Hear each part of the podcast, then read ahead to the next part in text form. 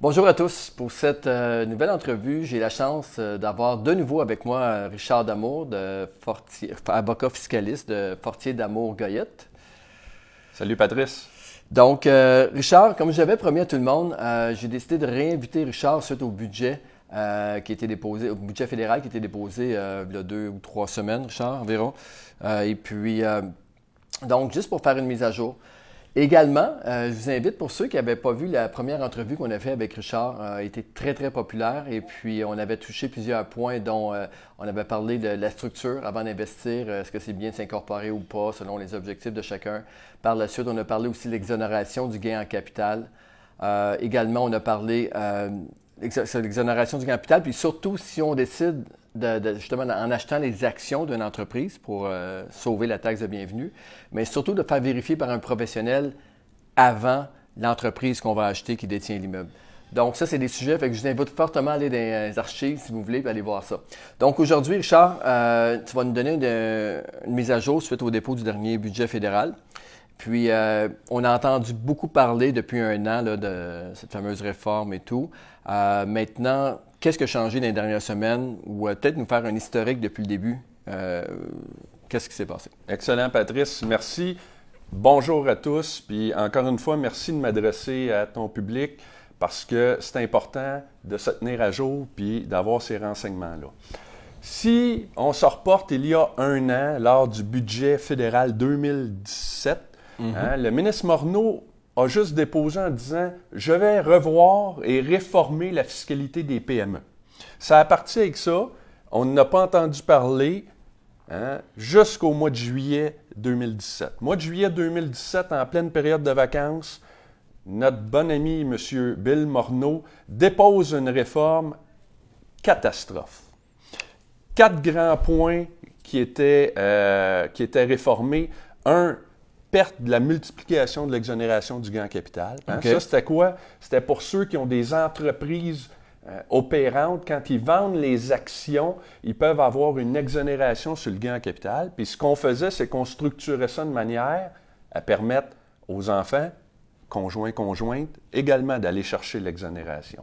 Fait projet de réforme, on enlève ça. Ensuite de ça, le gain en capital est taxé moins qu'un revenu de dividende. Et là, il y avait des structures mises en place pour générer du gain en capital dans une compagnie mhm. au lieu d'avoir du dividende. Encore là, il y avait une mesure hein, qui venait dire ça, c'est fini. Fractionnement de, revenus. Hein. Le fractionnement de, de, Voyons, je vais acheter une voyelle. Le fractionnement de revenus, c'est quoi?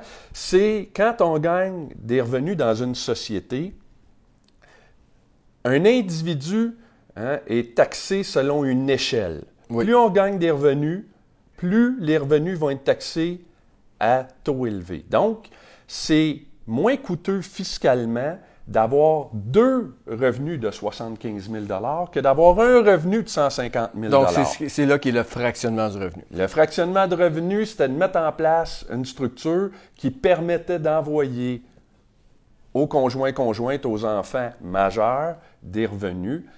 Donc, ça aussi était mis en cause. Et finalement, puis ce qui touchait le plus les investisseurs immobiliers, c'était une réforme de la fiscalité des revenus passifs qui mhm. faisait en sorte que quand on avait gagné nos revenus dans une société, qu'on les transférait, qu'on faisait des placements avec et qu'on les sortait à l'actionnaire, on avait payé en bout de piste 70 d'impôts.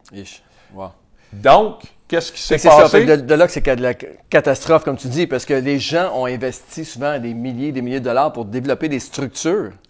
Et là, tout d'un coup, euh, on n'a pas le choix de réorganiser le tout.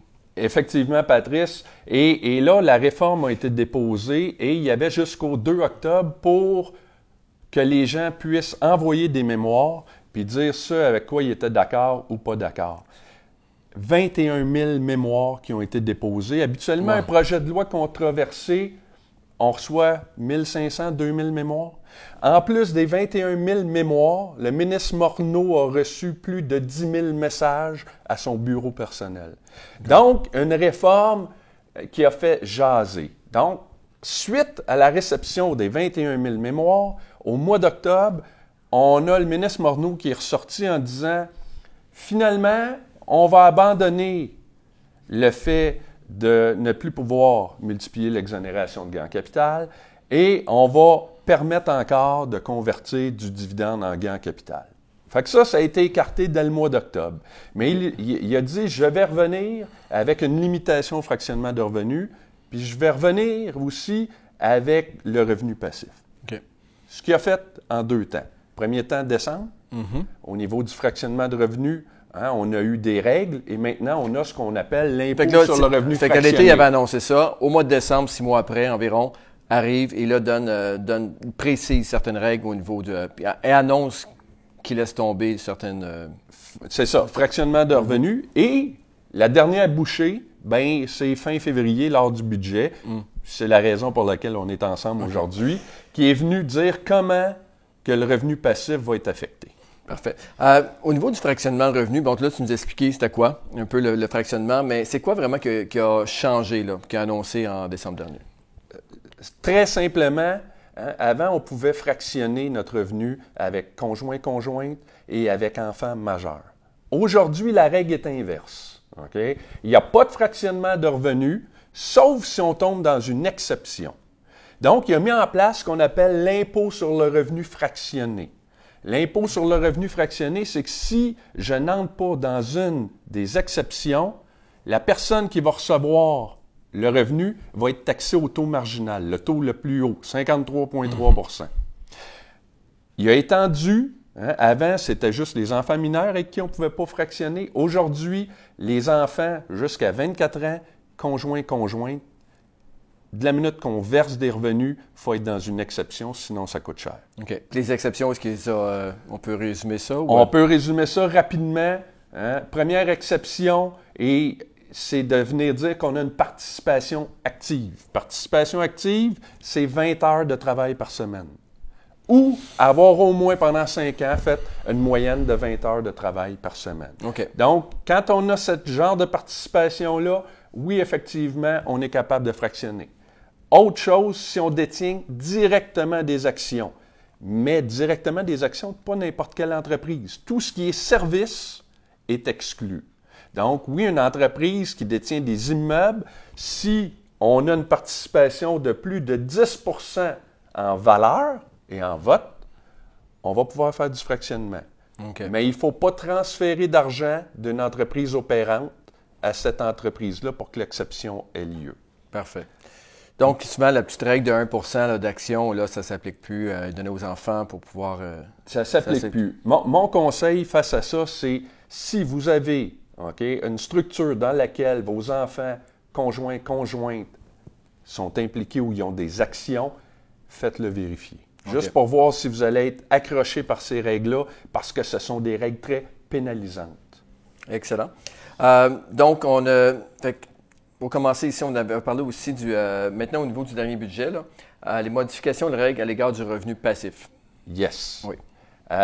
voici. Hein, je vous avais dit tantôt que euh, quand il a déposé les règles, ça faisait en sorte qu'on avait payé 70% d'impôts. Là, on, est, venu changer ces règles-là. Il faut le voir en deux temps. Pour tous ceux qui ont des sociétés par action, qui ne font que du revenu passif, vous êtes exclus de ces règles-là. C'est la combinaison de quelqu'un qui a une entreprise, qui fait mmh. du revenu d'entreprise et qui a du revenu passif. C'est la combinaison des deux où on est venu... Si on donne concrètement pour un investisseur immobilier, c'est-à-dire quelqu'un qui a une entreprise qui détient des immeubles. Je donne un exemple. Oui. OK? Patrice Ménard, courtier immobilier incorporé, gagne du revenu d'entreprise, mhm.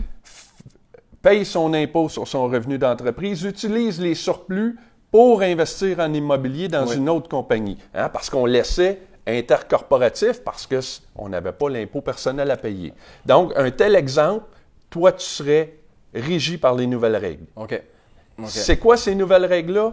C'est de venir dire, parce qu'il semble qu'au Canada, on ne peut pas faire trop d'argent, plus on gagne d'argent, donc en haut de 50 000 de revenus passifs, on commence à perdre ce qu'on appelle du petit taux sur notre revenu d'entreprise. En haut de 50 000 pour chaque dollar de revenu passif, on perd 5 dollars de petit taux. Ce petit taux-là, c'est 18% d'impôt sur le premier 500 000. OK. Si j'atteins 150 000 de revenus passifs, je n'ai plus de petit taux corporatif. Donc, je passe de 18 à 26,7. Pour chaque 100 000, si je peux te donner l'exemple, pour chaque 100 000 de petits taux perdus, ça coûte 9 600 de plus d'impôts. C'est incroyable. C'est vraiment beaucoup, le, 10 000 de différence. C'est vraiment beaucoup. Donc, la première mesure, c'est de dire, plus j'ai du revenu passif, moins je vais pouvoir taxer à petit taux le revenu dans mon entreprise opérante. Et là, on peut parler de flip immobilier. Les gens qui font du flip dans une compagnie, c'est touché par ça. On peut penser à tous ceux qui sont dans la construction. C'est comme ça que les investisseurs immobiliers sont touchés présentement. Là. Oui. Un, par euh, ceux qui font du flip. Oui. Ceux qui ont des structures, des compagnies de gestion qui détiennent d'autres immeubles. Effectivement. Donc, la première mesure, c'est de payer plus d'impôts sur notre revenu actif. OK. Deuxième mesure, c'est de venir dire, parce que, puis pour ceux qui ont suivi mes formations, hein, je l'ai dit et répété, quand on a du revenu passif, on est taxé à taux élevé, 50,37. Mais dans ce 50,37-là, il y a une portion qui est un impôt temporaire qu'on appelle l'IMRTD. L'IMRTD. L'impôt en main remboursable au titre de dividende. Peux-tu répéter ça tranquillement? Parce que la première fois que j'ai entendu la conférence, la formation que tu avais faite là-dessus, je pense que ça a pris trois fois avant que je réalise. Euh, c'est quoi? Impôt en main remboursable au titre de dividende. Donc, qu'est-ce que ça dit? C'est que la société va payer un impôt et elle va le récupérer lorsqu'elle va sortir un dividende imposable à ses actionnaires. Donc, par la, la raison de ça, c'est? La, raison de ça, c'est simple. C'est parce que si je suis quelqu'un qui gagne beaucoup d'argent et que je fais des placements personnels, ben je vais être taxé à 53% sur mon revenu de placement. À cette heure, ils disent, tu peux le mettre dans une compagnie, ton argent, faire tes placements-là, mais tu vas avoir un taux de taxation élevé. Puis, mec, tu te ressortes l'argent, ben là, la société diminuera son impôt payable parce que toi, tu vas aller le payer. Donc, la logique est là et, c'était logique de faire cette mesure-là. Mais au fil du temps, des gens comme moi, puis bien d'autres fiscalistes ou comptables, qu'est-ce qu'ils ont fait? C'est qu'ils ont mis en place des structures qui faisaient en sorte qu'au lieu d'être rémunérés dans la société opérante, on transférait l'argent dans la société où il y avait les placements et on faisait un dividende à partir de cette société-là, ce qui faisait en sorte que le 50,37, on ne le payait pas. On mhm. payait 19,7% d'impôt sur le revenu de placement. Et là, ils disent, wow, on va limiter la possibilité de récupérer l'IMRTD. Et là, il faut avoir un type de dividende particulier.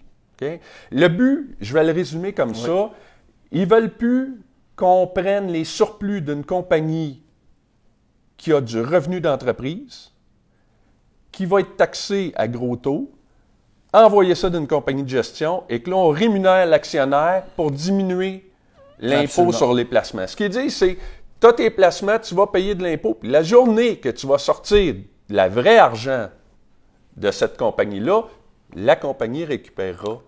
Fait que c'est quel type d'investisseur qui est touché par ça? Celui qui a, quand même un gros, parc immobilier ou faut qu'il aille chercher quand même euh, des profits euh, avant de tomber dans la deuxième bracket? En immobilier, c'est quand même relativement... Euh, on n'est pas touché nécessairement à court terme. Voici pourquoi. Parce qu'en immobilier, on comprend que souvent le revenu imposable va être bas.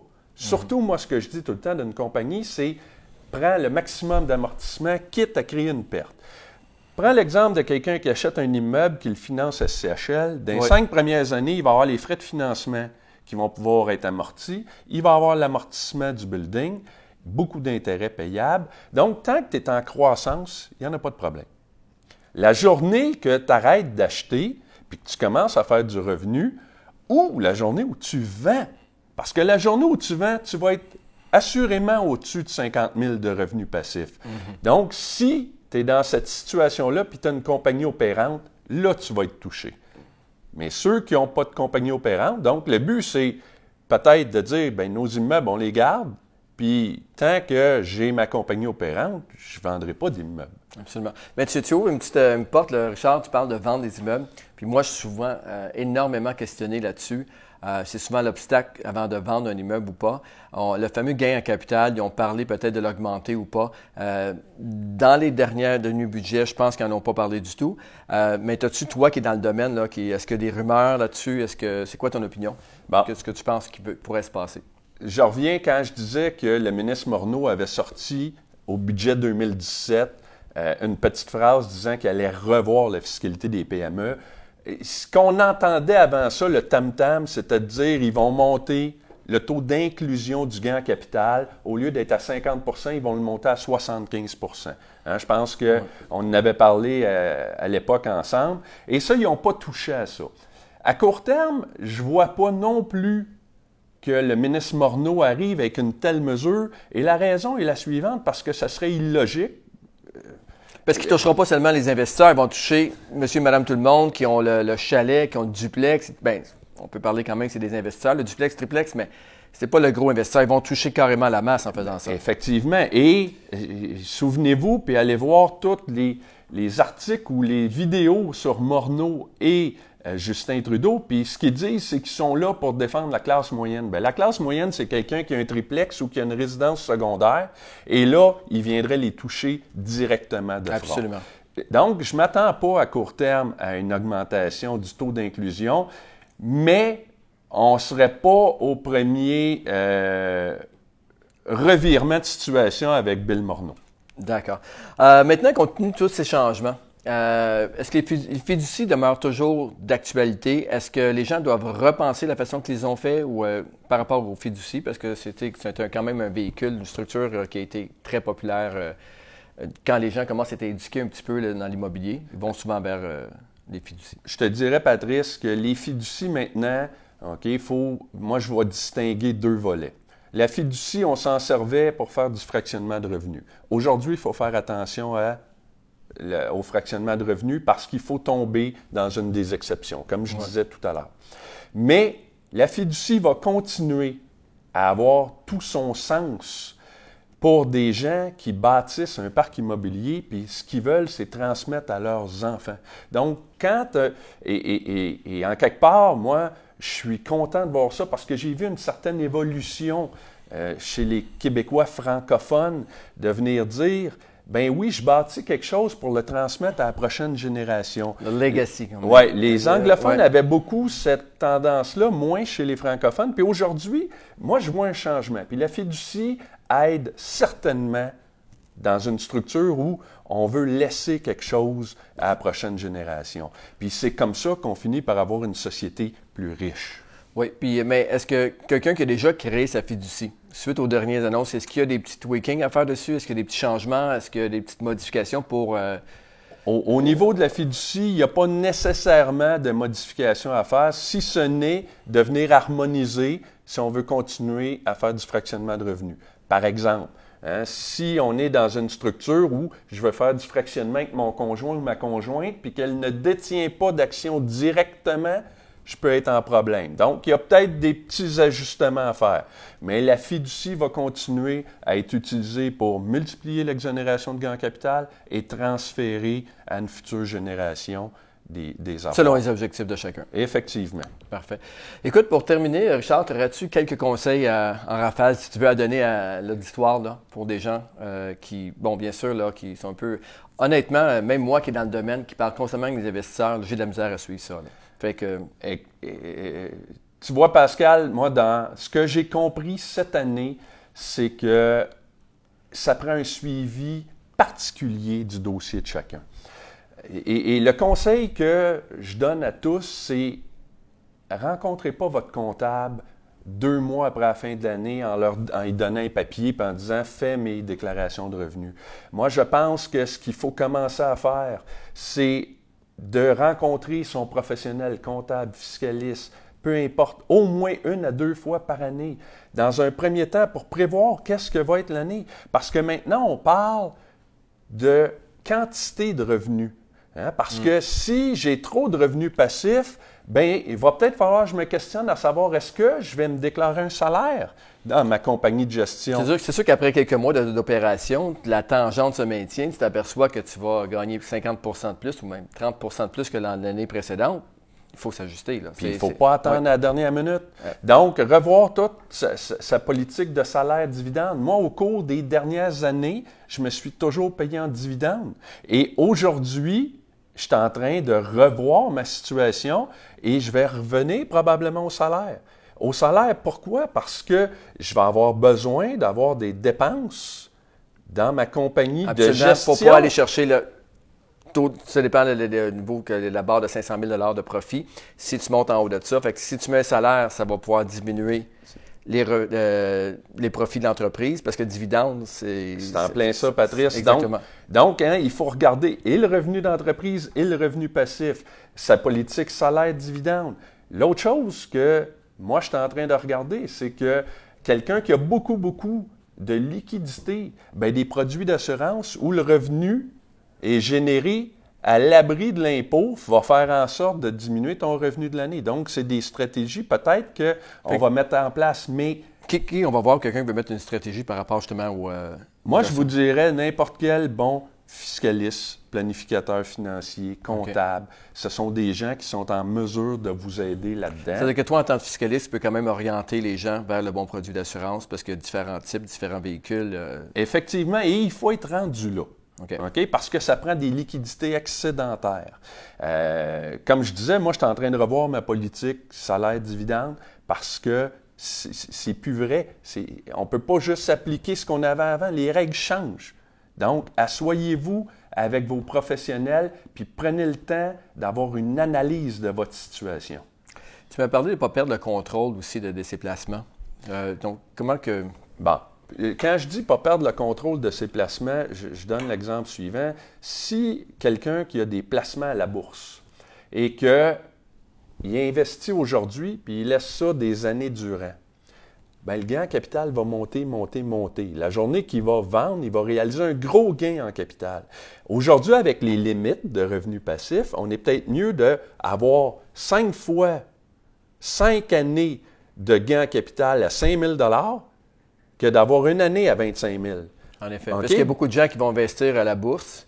Carrément, ils oublient ça. Là. Les gens ne regardent même pas. C'est surprenant. Pourtant, les- ceux qui commencent sont toujours là à regarder les stocks, ce qui se passe. Oui. Mais beaucoup d'investisseurs n'ont pas regardé depuis des semaines, même des mois, ce qui se passe au niveau euh, euh, des stocks. Donc, euh, ce que je dis, c'est y y y il y a des moyens de dire, ben, peut-être que je devrais vendre à chaque année pour réaliser mon gain, pour ne jamais arriver d'une année où je vais être à 100 000, 150 000.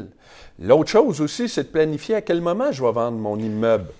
C'est ça, parce que, y a- y a-tu moyen aussi justement de, de, de tout de suite, euh, euh, je sais pas, je me rappelle plus c'est quoi le terme, mais de, de, de- avec dans le temps, de dire, OK, là, je prévois, mettons, je commence mes problèmes de santé, j'arrive à 75, 80, est-ce qu'il y a moyen de cristalliser tout de suite le gain? Il y a des moyens de transférer, là on parle de gel successoral, si je le détiens personnellement ou dans une compagnie, de transférer une future génération pour diminuer la charge. Oui, ça, ça se fait.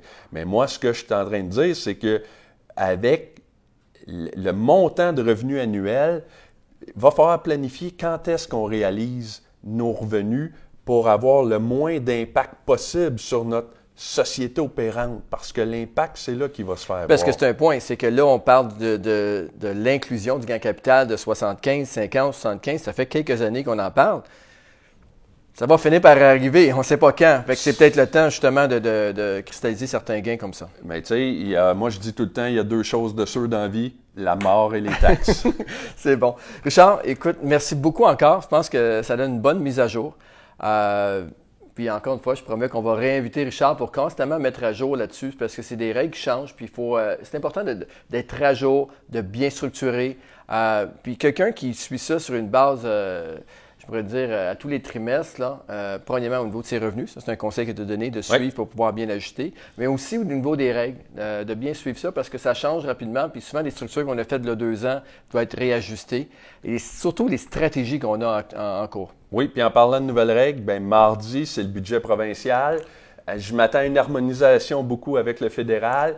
Et ce qu'on a entendu, c'est qu'il devrait y avoir des allègements pour les PME. on espère que ce sera le cas. Donc, mardi, pour mettre les gens en contexte, on va se trouver à voir euh, mardi le 27 euh, mars. Mardi le 27 mars. Et puis, euh, on va probablement passer la vidéo lundi. Fait qu'on va être correct. Fait que demain, pour les gens, ils devraient avoir des, nouveaux, des, nouveaux, des nouvelles données. Merci, Patrice. Donc, merci à tous. Encore une fois, merci de votre attention. merci à Richard pour nous avoir partagé ça. puis, je vous invite tout le monde. C'est vraiment apprécié. Vous pouvez partager la vidéo. c'est vraiment quelque chose qui me fait plaisir et puis qui m'encourage bien sûr à inviter d'autres gens professionnels comme Richard. Merci beaucoup.